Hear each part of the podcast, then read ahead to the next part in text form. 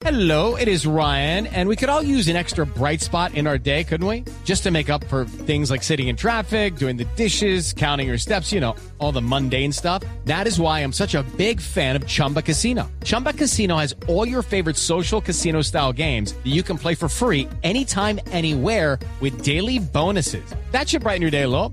Actually, a lot. So sign up now at chumbacasino.com. That's chumbacasino.com. No purchase necessary. BGW. Void were prohibited by law. See terms and conditions. 18 plus. Sí, señor. Las fuerzas militares tendrán que pagar una millonaria indemnización luego de que el Consejo de Estado determinara que hubo graves fallas por parte de la entidad al no remover un artefacto explosivo que estaba ubicado en un sitio civil. De esta manera, dicen, se están violando los convenios internacionales. Carlos Alberto González.